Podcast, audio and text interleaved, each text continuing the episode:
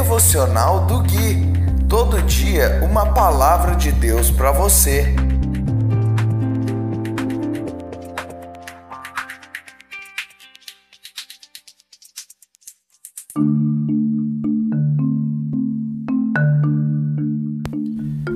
Dia 18 de maio de 2020 e esse é o devocional de número 21. Olá, aqui é o Gui e esse é o devocional de número 21, baseado no livro de Salmos. E hoje nós vamos ler no capítulo 5, o versículo 5 e 6.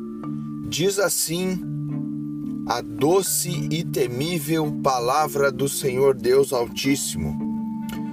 Os orgulhosos não terão lugar em tua presença, pois odeias todos que praticam o mal.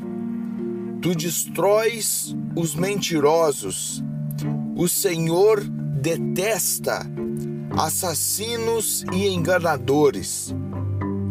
Eu quero dizer algo aqui que talvez você nunca tenha ouvido. Eu sempre ouvi a seguinte frase: Deus odeia o pecado, mas ama o pecador. E certa vez eu ouvi um pregador dizer que Deus odiava tanto o pecado quanto o pecador. E aquilo me deixou em choque. Porque a gente sabe que Deus ama a humanidade. Deus amou o mundo de tal maneira que deu seu filho para que todo aquele que nele crê não pereça, mas tenha vida eterna. Mas o que fazer quando nós nos deparamos com um salmo como esse? Onde Davi está dizendo que Deus odeia todos que praticam o mal. E todos que praticam o mal é toda a humanidade, porque o próprio Jesus disse: vocês que são maus. E a palavra de Deus diz que não há nenhum justo. Então não há bondade na natureza carnal do homem. Ele segue, tu destrói os mentirosos. O Senhor detesta assassinos e enganadores. Não está dizendo o Senhor detesta o assassinato e o engano. Está dizendo que Deus odeia todo aquele que pratica essas coisas.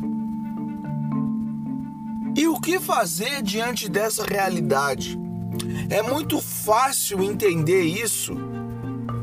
E isso torna, irmão, irmã, a graça de Deus ainda mais preciosa. Eu consigo ver isso e me alegrar ainda mais por Jesus Cristo por Deus ter enviado seu filho, porque ele odeia tanto o pecado quanto aqueles que praticam o pecado, que para que Deus pudesse, meu irmão, viver comigo e contigo, ele sacrifica o próprio filho para transformar a nossa natureza pecaminosa em natureza santa, em natureza divina, para que ele pudesse habitar comigo e contigo, é necessário que eu e você sejamos santos.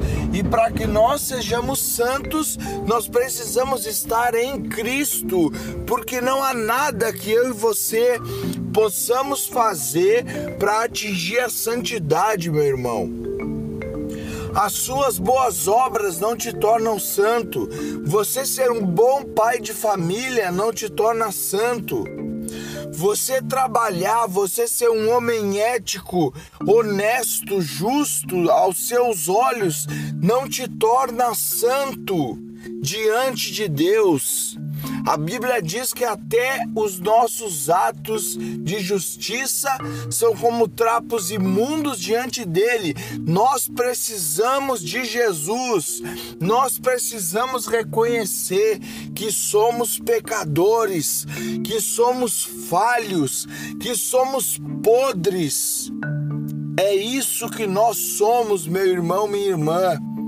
E a partir de que nós decidimos, de que nós fomos recebidos nesse amor perfeito de Deus, nós podemos ser santos. E a partir dessa nova natureza nós podemos dizer: hoje, graças a Jesus Cristo, nós somos santos e somos aceitos e somos amados por Deus e somos filhos de Deus e somos herdeiros com Cristo. Aleluia! Meu irmão, minha irmã, eu não posso me estender demais aqui. Eu vou ficando por aqui hoje, mas eu deixo essa palavra com você. Abandone a mentira, abandone o orgulho. O único a única coisa na Bíblia que Deus deu a paternidade para Satanás é a mentira.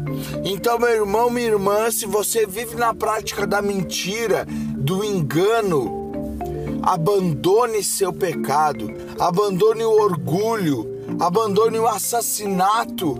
E Jesus disse que nós muitas vezes matamos o nosso irmão quando o odiamos, quando chamamos ele de louco.